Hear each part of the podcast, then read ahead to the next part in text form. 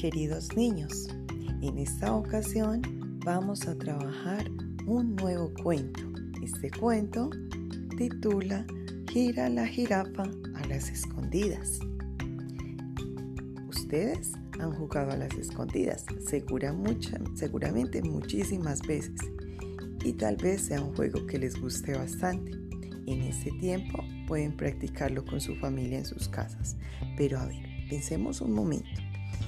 Gira, la jirafa, quiere jugar a las escondidas, pero necesita unos amigos para poder jugar. ¿Quiénes serán esos amigos que podrán acompañar a Gira la jirafa en esta aventura?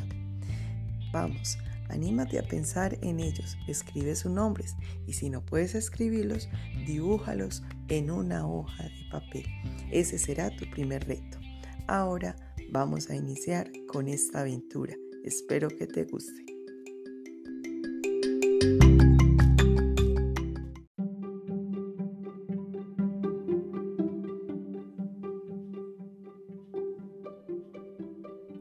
Gira la jirafa a las escondidas.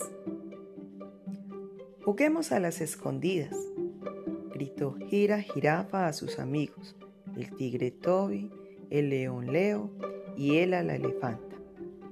Yo primero, dijo Gira, tratando de esconderse detrás de un árbol. Uno, dos, tres por Gira, gritaron riendo sus amigos.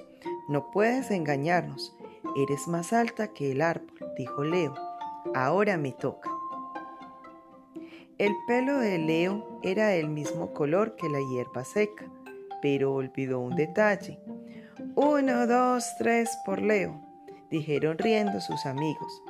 Al agitar su cola levantaba una nube de polvo, dijo ella. Ahora me toca.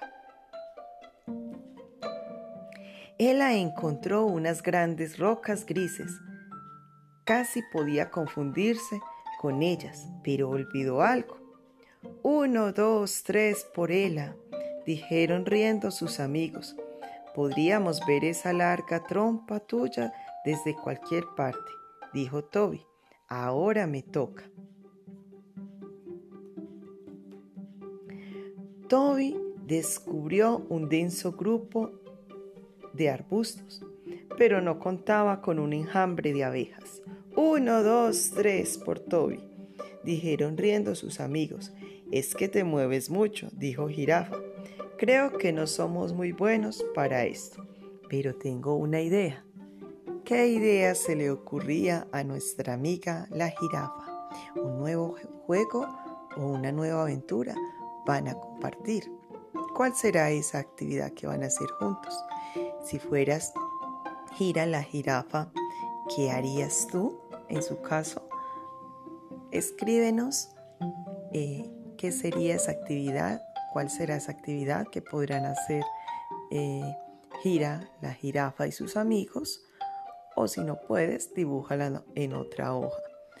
Este será tu segundo reto.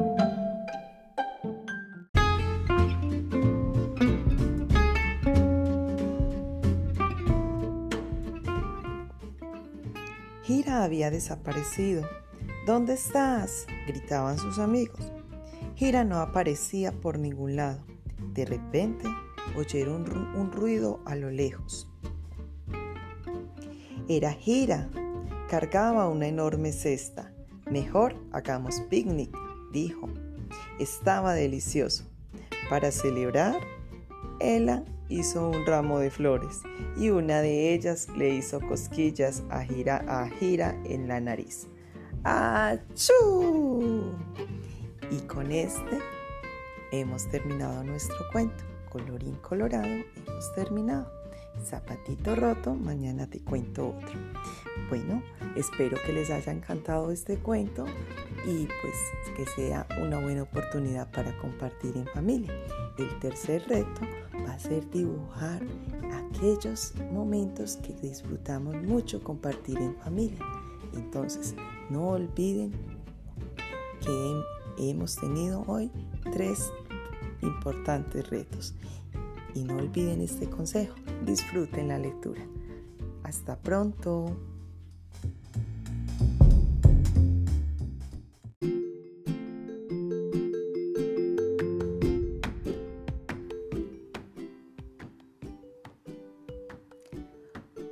Queridos estudiantes, ¿cómo están? Espero que felices compartiendo en familia, muy juiciosos ayudando con las labores del hogar y aprendiendo bastante de las actividades que les enviamos. En esta ocasión van a escuchar un audio cuento titulado La H que no quería ser muda. Pero antes de iniciar la lectura, imaginen ustedes, ¿por qué la H no quiere ser muda? Pongan a volar su imaginación. Esas respuestas son muy importantes.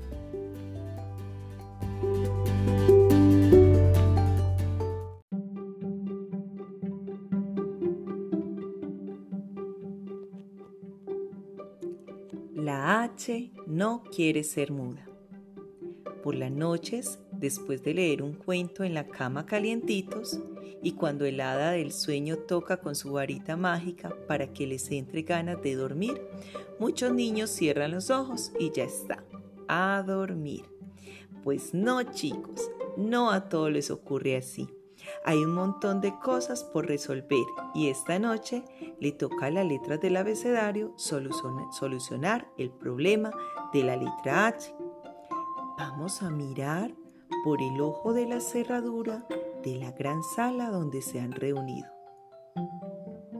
Está hablando la letra B.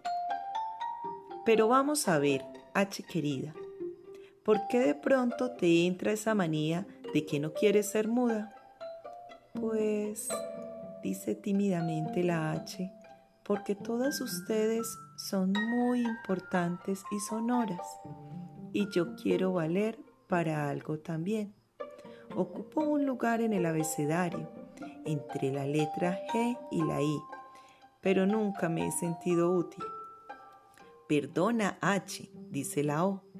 Es verdad que en algunas palabras pasas de desapercibida, pero cambias por completo el significado entre muchas otras.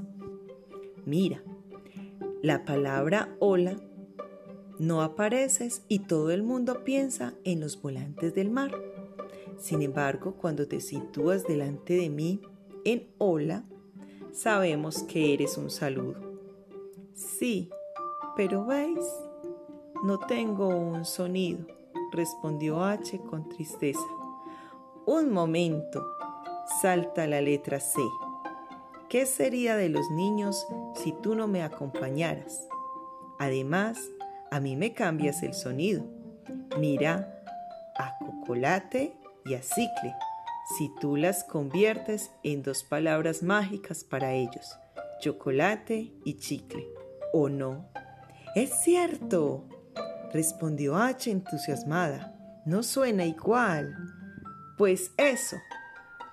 Ah, dijo la majestuosa A y los escritores de cuentos han decidido empezar contigo las historias con había una vez. Y hay unas de ellas que siempre dicen mi apellido, que es Holguín, con H. Todas las letras se volvieron entonces hacia la H y las que se burlaban de ella la miraron de forma diferente y H tomó su posición de nuevo en el abecedario, feliz de sentirse por fin una letra tan importante como el resto.